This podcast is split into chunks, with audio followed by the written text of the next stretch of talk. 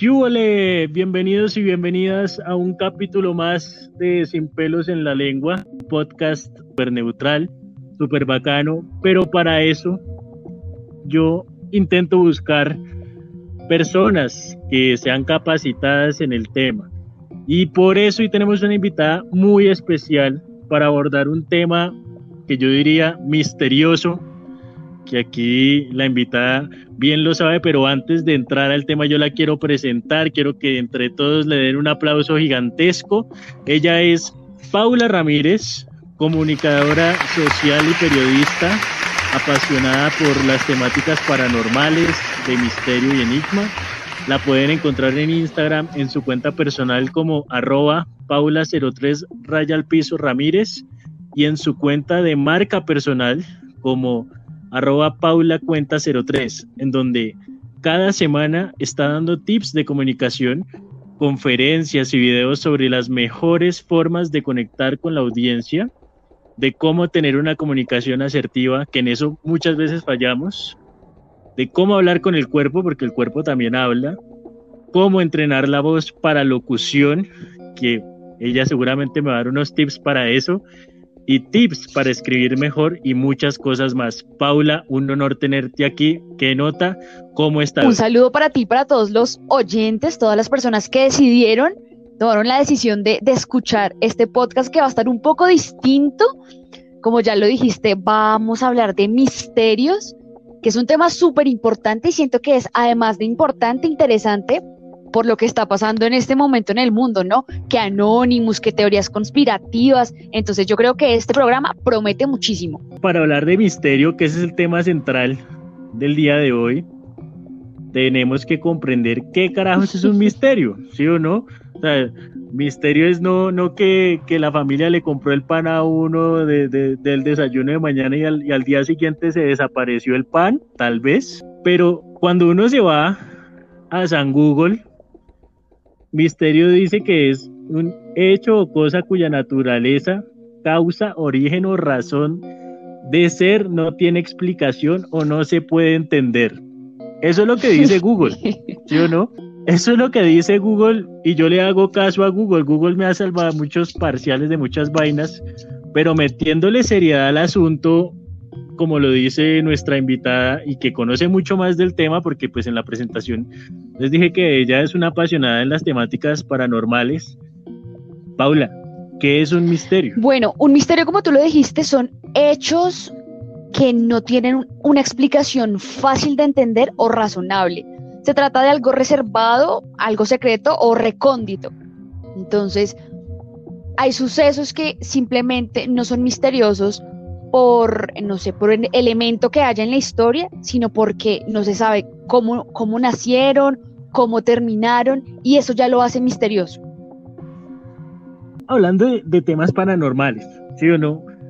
Yo he escuchado, Paula, y, y me puse a comprender un poquito más qué cosas raras ocurren o qué objetos extraños hay en el mundo. Digamos, tú mencionaste el tema de Anonymous, ¿no es cierto? Y, y, también en, las noticias o en las redes sociales se ha visto que, que Michael Jackson, por ejemplo, dijo que, que, a él lo iban a matar porque él eh, descubrió una red eh, allá de, de, de, gente de mucho dinero. Pero yo, yo sé que también deben haber objetos súper extraños y quiero que tú de pronto nos cuentes sobre esos objetos extraños que, que tú conoces o casos así rarísimos que, que de pronto sabes y les puedes ilustrar un poco a los oyentes de este podcast. Bueno, yo creo que uno de los objetos más misteriosos que yo considero importantes es el proyecto HARP. No sé si lo has escuchado. ¿Qué es esa vaina, Paula? Yo te lo digo así, no tengo ni idea. Bueno, el proyecto HARP es conocido como un proyecto de la Fuerza Aérea eh, de Estados Unidos y las siglas más o menos significan como Programa de Investigación de Aurora Activa de Alta Frecuencia. ¿Y eso qué es en palabras aterrizadas? como para simplificarlo. No sé, uno acá analizando la vaina, no diría es como alteración de la naturaleza, alguna vaina así por ese lado. Sí, sí, sí, tienes toda la razón. La versión oficial dice que es un proyecto que se encarga de investigar qué es lo que pasa con la atmósfera y con los campos electromagnéticos, ¿sí? Trata como de, ensayar, de mirar. Y lo que se dice es que presuntamente se, la sede está en Gacona, Alaska, y que tiene alrededor de 180 antenas. Entonces, ustedes imagínense como esas antenas de telecomunicaciones. Para las personas que no están buscando en este momento, traten de medio imaginar, cierren sus ojitos y piensen en esas antenas de comunicaciones. En un terreno, no solamente una. Es que seguramente. Cuenta. claro, o sea, seguramente los oyentes, Paula, tienen que ir buscando lo que tú les vas, nos vas enseñando, porque pues la idea es esa, ¿no? que se aumente esa curiosidad y bacanísimo que tú les digas que cierren los ojos también, que se imaginen las antenas, pero yo estoy seguro que después de eso se van a ir a Google y van a buscar sobre esto. la curiosidad. O sea que, que la vaina es que Paula montan 180 antenas en un lugar llamado Gacona, tú dices, en instalaciones militares. Sí, sí, sí. ¿Y, cuál es el sentido de esas 80, de esas 180 antenas? O sea, ¿qué es lo que bueno, hacen? Bueno, cuando estas se ponen en funcionamiento, lo que logran es irradiar unas ondas eh, de radio de alta frecuencia que según lo que se ha investigado alcanzan a penetrar la atmósfera interior e interactúan con la corriente de electrojets aureales. ¿Y qué es, es eso? Son campos energéticos y son campos magnéticos que la Tierra posee. ¿Sí? Esa es la versión oficial. Uf, o sea, eso, eso en versión oficial, pero, pero digamos en, un lenguaje un poco Conspiranoico. más, más podcast de sin pelos en la lengua.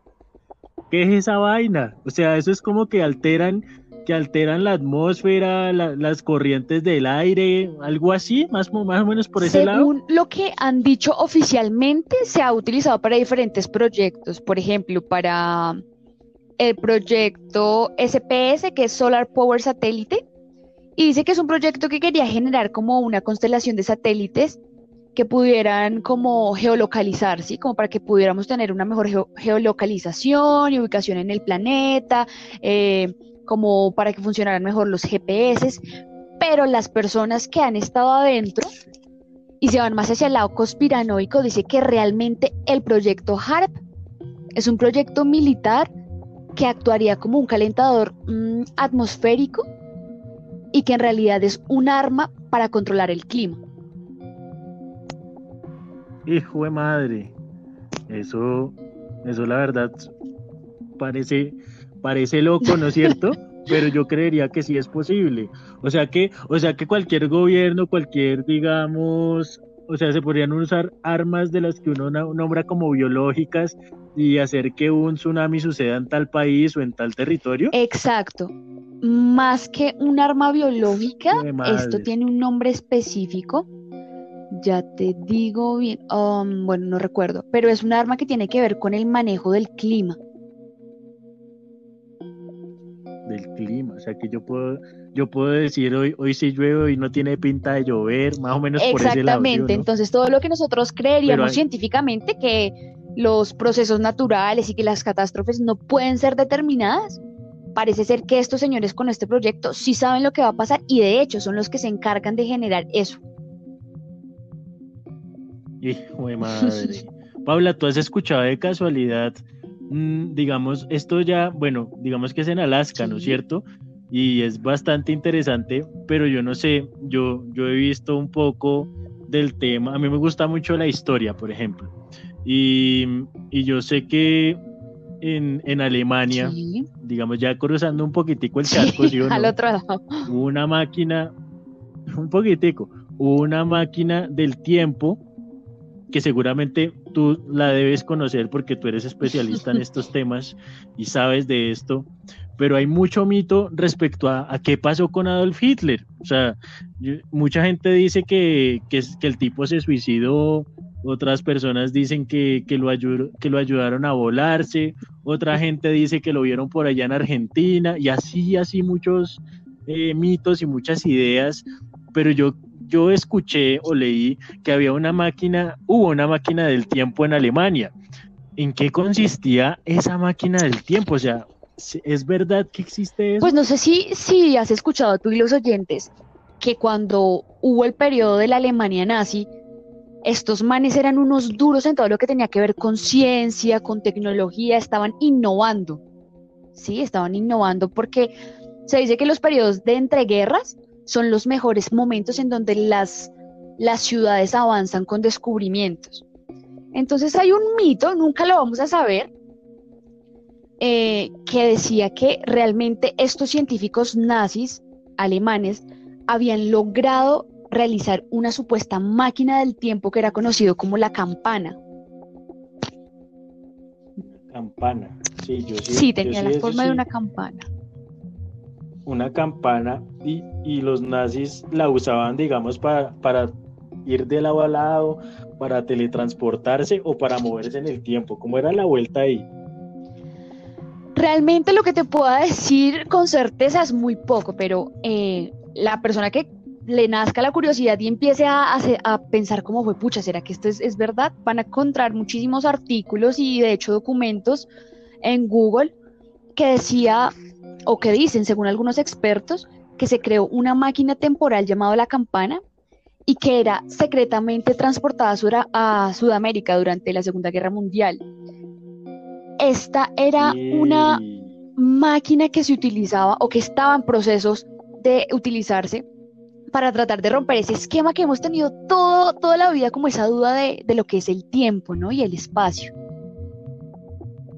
Claro, porque pues, de ahí nacen muchas películas de ciencia ficción, ¿no? de, esas máquinas del tiempo, de, de, qué pasaría si yo me voy de lado a lado. Pero interesante que, mira, que esta máquina puede eh, aceptar o afirmar tal vez esa teoría de que este tipo de Adolf Hitler lo vieron en Argentina, porque eso es una teoría que hubo. Exacto. por allá? Y es que de hecho, uno de los mitos así urbanos dicen que cuando murió él, ese mismo día desapareció la máquina, porque la máquina nadie la ha encontrado. Hay registros de, de científicos alemanes que estuvieron trabajando dentro de, bueno, muy de la mano con Hitler y ellos afirman que de, ellos lo vieron y que estuvieron trabajando con la máquina, pero justo cuando él murió, la máquina también desapareció. eso es una vaina loquísima, pero, pero de verdad que es muy interesante que uno lo ponen a pensar y que uno dice, Dios mío, o sea, uno que hubiera hecho con una máquina del tiempo, o sea, yo les invito a los oyentes que ya llegaron hasta, hasta este minuto del podcast, ustedes si tuvieran una, una máquina del tiempo, ¿qué carajos harían? ¿Se devolverían? Eh, irían hasta qué, hasta qué época, porque de pronto, Paula, ¿a ti en qué época de, la humanidad te hubiera gustado haber nacido, por ejemplo? Uy, no sé, es una pregunta muy, muy loca, es muy difícil, pero sabes, a mí me gustaría ir mucho a, la época de... Mm, a esta época religiosa en donde nace Dios, las personas que creen en Jesús. A mí me gustaría ir y ver cerciorarme y saber si de verdad existió Jesús o si simplemente es una creación humana para tratar de darle respuestas a las cosas inexplicables. Y yo creo que justamente ahí, ya que mencionas el tema de la religión y de Dios, seguramente deben haber muchos objetos y deben existir bastantes objetos alrededor de, las religiones, ¿no? Pues bien conocemos como objetos sagrados, por ejemplo, eh, el Santo Grial, las vírgenes, las cruces, todo esto que, seguramente, o el agua bendita, que incluso hay agua bendita, eso podría ser un objeto también eh, sagrado, por así decirlo. Pero dentro del mundo paranormal, Paula, ¿tú tienes conocimiento de algún objeto eh, de, de este tipo de tema, de este tema religioso?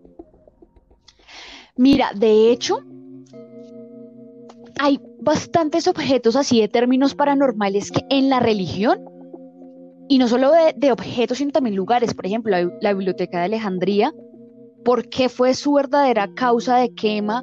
O el Santo Grial, o este que me gusta más que todo, si es la Biblia del Diablo. La Biblia del Diablo, hijo de madre. Ya, no más del, del nombre causa impacto, ¿no? Claro, ya, yo sentí un escalofrío, yo me imagino escuchar este, este capítulo del podcast a las 12 de la noche o 3 de la mañana y plena oscuridad, mi madre. Por favor, no lo vayan a escuchar solos o después vayan y se arrunchan con sus mamás. claro, en cuarentena toca con la mamá o con el papá. sí, porque... porque ya con el amor, pues quién sabe. No, eso está más... Paula, ¿no tiene novio o novia? Yo sí tengo novio, pero, pero está respetando la cuarentena. Ah, bueno, entonces figuró con, la familia. Paula, pero venga. Cuéntenos en qué consiste esa Biblia del diablo que ya me causó mucha curiosidad y escalofrío, Sala. Bueno, yo creo que para empezar hay que decir que esta Biblia del diablo nace de un supuesto pacto con ese ser demoníaco al que muchas personas le temen. Entonces la, leyenda cuenta más o menos que un monje benedictino, benedictino, bueno, e, esos nombres se usaban mucho en la, República Checa. Entonces se dice que fue condenado a morir porque había violado todos los votos monásticos.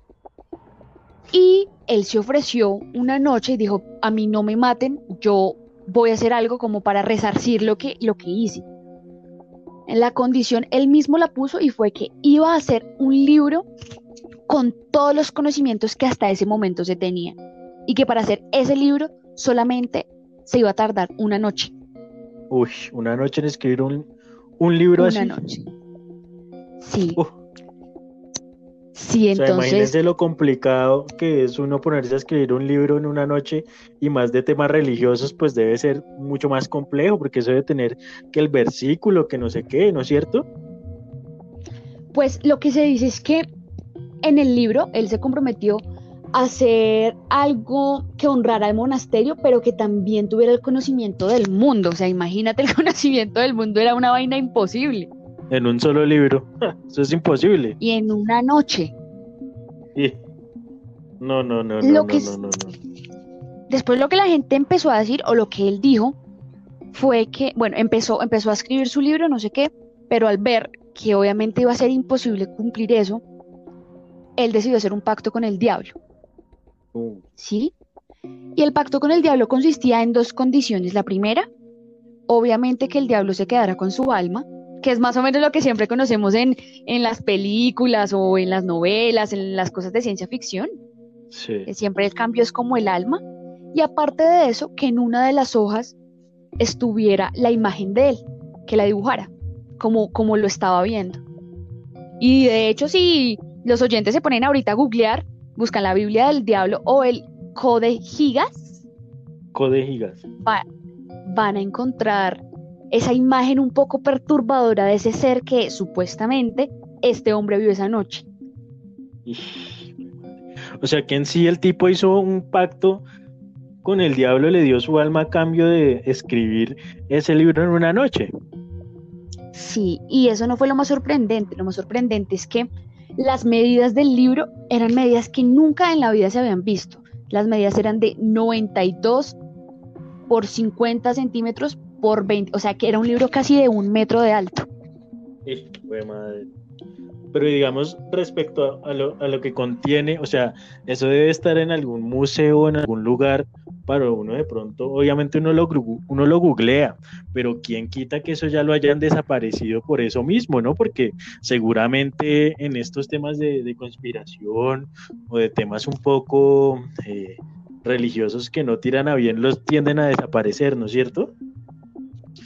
Sí, sí, lo que pasa es que eh, es, muy complicado cuando aparecen estas cosas en la historia porque son un paradigma, ¿no? Como que van en contra de lo que se creía totalmente. Y de hecho hay algo súper extraño y es que National Geographic hizo una investigación sobre este libro y llegaron a una conclusión rarísima. Imagínate a qué conclusión llegaron.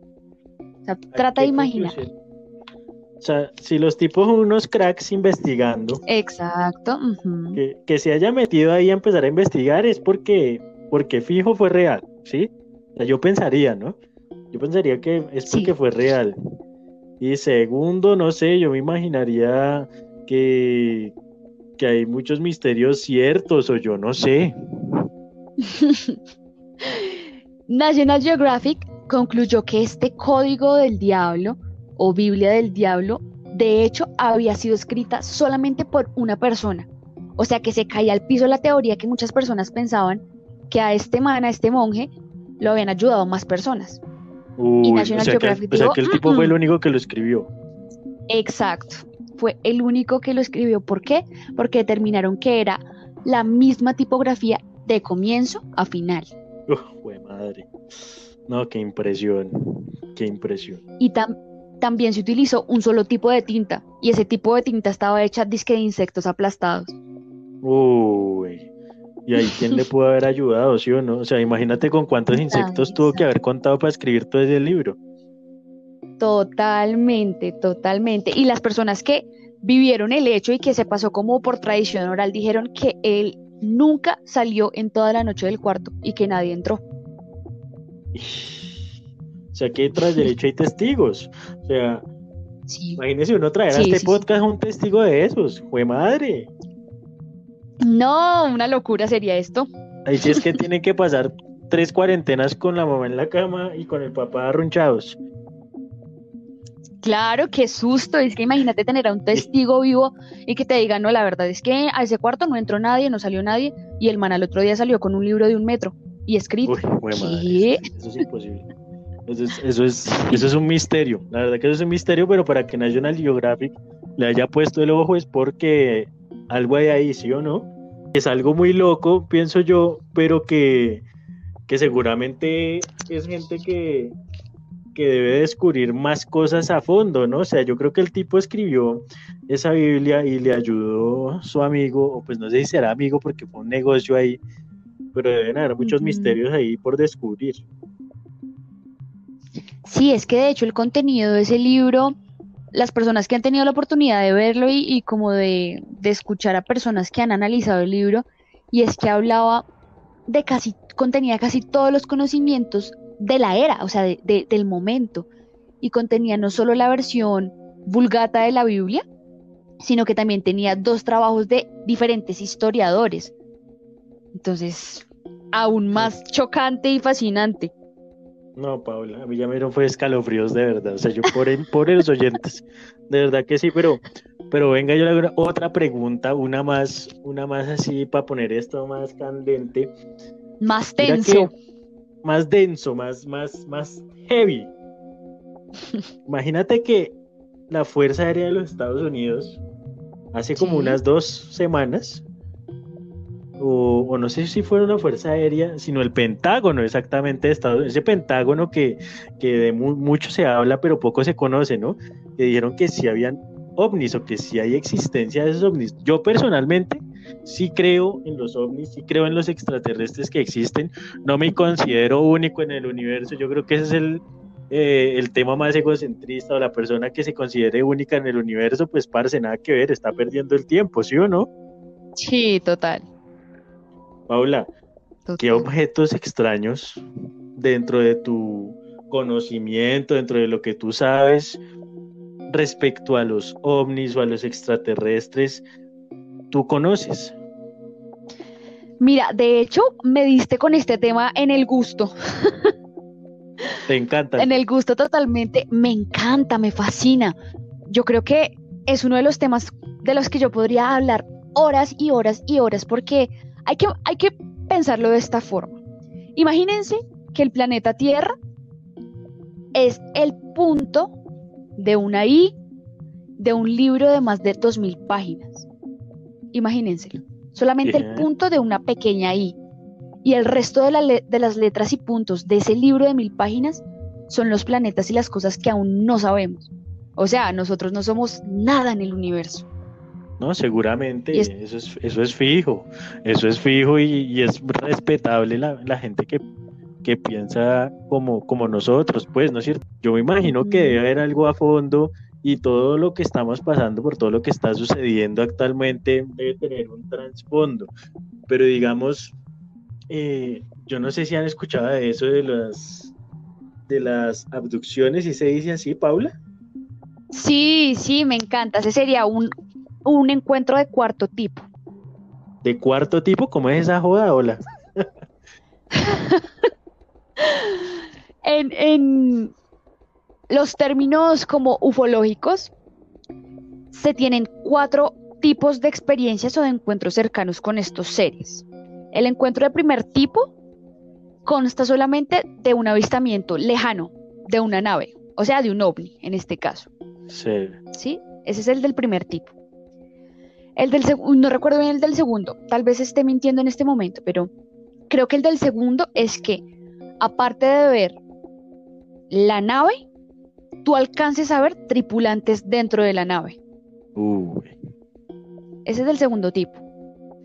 El del tercer tipo vendría siendo algo como que aparte de ver la nave, ver a los tripulantes, tuviste de alguna manera un contacto. O tocaste la nave, o ellos te autorizaron de entrar a la nave. Ese sería el del tercer tipo. Y las abducciones son las de cuarto tipo. Son las abducciones, ya es uno darse la mano con el, con el extraterrestre. ya, es lo más juepucha, el tope de contacto con un ser extraterrestre. Y, madre. Respecto a esas abducciones, ¿hay algún objeto sobre alguna persona o, por ejemplo, eh, alguna nave que haya caído por ahí en algún suelo estadounidense? Yo, yo hablo del Pentágono porque que nadie se puede ni asomar. Mm, ¿Tú conoces algún objeto dado esas abducciones? Bueno, los casos de abducciones han pasado en todo el mundo. O sea, hay personas que dicen y que son, mejor dicho, juran con la mano en la Biblia y dicen que ellos fueron abducidos. Y de hecho, más o menos desde el año 1936, eh, empezó a darse un fenómeno súper extraño en el mundo. Fue más conocido en Estados Unidos, pero empezó a darse en el mundo. Y es que personas que hacen, o sea, aseguraban haber sido abducidas, eh, regresaban al planeta con incrustaciones extrañas en el cuerpo. Incrustaciones como. O sea que. Más o menos que cuando se iban a su viaje allá bien extraño, regresaban y por alguna razón u otra iban al médico porque tenían una, tenían una dolencia de algo y justo en esos exámenes salía que debajo de su piel o cerca de los huesos tenían pedazos de metales que nunca tendrían ninguna razón por estar ahí, o sea, no se habían fracturado nunca como para tener eh, plaquetas o tornillos, no había forma de que esos pedazos estuvieran dentro de sus cuerpos. O sea, solo era, solo justificaba la teoría que ellos decían y que juraban con la Biblia en la mano, que los habían abducido. Exacto. Esa sería la única teoría. Exacto, porque justo todas las personas que decían que estaban abducidas, un médico de apellido Churchill empezó a pues a, causarle muchísima impresión y muchísima curiosidad. De hecho, es la persona en el mundo que tiene la colección más grande de objetos o microchips, como se le conocieron más adelante, de personas abducidas y él trató de hacer la investigación a esos pedacitos de metal porque son microscópicos, eran microscópicos. Yo creo que incluso son más pequeños que la uña de sus dedos meñique. Y eran aleaciones de metales que no existían en la Tierra. O sea, de un material rarísimo, de unas formas distintas, incrustadas en el cuerpo humano. En el cuerpo humano. Y lo más extraño es que, no sé, si estaba puesto en la muñeca, no había ninguna cicatriz que indicara que te habían abierto y te habían metido algo ahí, no había cicatriz alguna, nada. Pero cuando se hacían las... Y eso, eso sería lo mínimo. Exacto, lo mínimo, pero no había ni cicatrices ni nada. O sea que oyentes, pilas ahí con las abducciones, porque Imagínense, no, de verdad. O sea, yo, yo, yo, yo, yo hablo molestando, pero es en serio, fue madre. O sea, yo con todo esto que está ocurriendo actualmente en el mundo, uno se pone a pensar de que verdaderamente uno no es único y uno debe ser muy cuidadoso con la persona con la que con la que habla y pues imagínense en este caso un extraterrestre que uno no sabe nada de ellos. Sí, sí, era muy extraño porque incluso esta, este médico cuando empezaba a hacer las extracciones sí, quirúrgicamente, resulta que esos metales empezaban a generar ciertas ondas que a él lo hacían sentir mal y a los pacientes también. Entonces era un dolor rarísimo que ellos no habían experimentado en toda su vida y mientras se iba alejando el implante del cuerpo, le iba causando efectos al médico, como mareos, como que lo descompensaba. Cuando se retiraba de la piel, ¡pum! se apagaba el, cosito, como que dejaba de, emitir estas ondas y cuando lo acercaban a la sangre nuevamente se reactivaba, como si la, como si la, sangre fuese su fuente de energía. O sea, ¿será que al tipo o a, la señorita que, que, abducieron con esos, con esos instrumentos o con ese material, digamos, que les incrustaron a, a ellos, les estaba montando GPS? Puede ser, exacto. Es una de las teorías que fueran microchips. Paula, qué vaina tan loca, de verdad. Muy chévere todo este tema. A mí me encantaría que tú nos dijeras dónde te podemos encontrar en redes, porque seguramente hay mucho más a fondo, hay más conocimiento que, que tienes tú para ofrecer y me gustaría que le dijeras a los oyentes dónde te podemos encontrar en tus redes sociales. Bueno, la red social que más manejo es Instagram, entonces me pueden encontrar en mi perfil personal como Paula03 raya al piso Ramírez.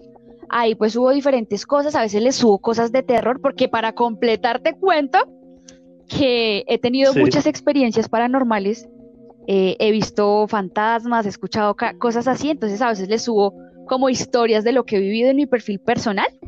Y en mi perfil ya de marca me encuentran como Paula Cuenta 03 y ahí constantemente les estoy enviando, les estoy subiendo videos sobre consejos de comunicación, de cómo es la mejor manera para hablar de acuerdo a ciertos temas, de cómo hablar con el cuerpo, cosas bien interesantes.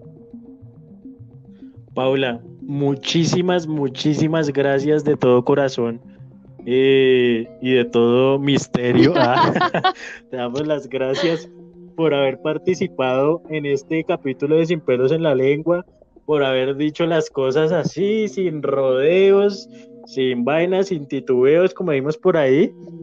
Nos encantaría volverte a tener en un capítulo más de Sin pelos en la lengua. ¿Te le mides? Claro que sí, de una yo me le mido a hablar sin pelos en la lengua. Bacanísimo, Paula. Bueno, estimados oyentes, ese fue un capítulo más de Sin pelos en la lengua. Recuerden que nos pueden seguir en Instagram. También nos pueden dejar más temas de los que a ustedes les gustaría que habláramos. En, este, en esta oportunidad hablamos de misterios, de, de cosas misteriosas. Y un honor invitarlos a ustedes. Cada semana estaremos lanzando un capítulo, como bien lo saben, y ahí nos estamos hablando.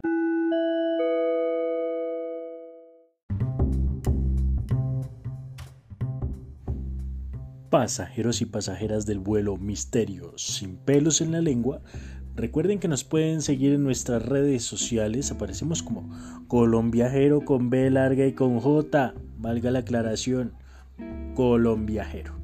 Nos vemos en otro capítulo.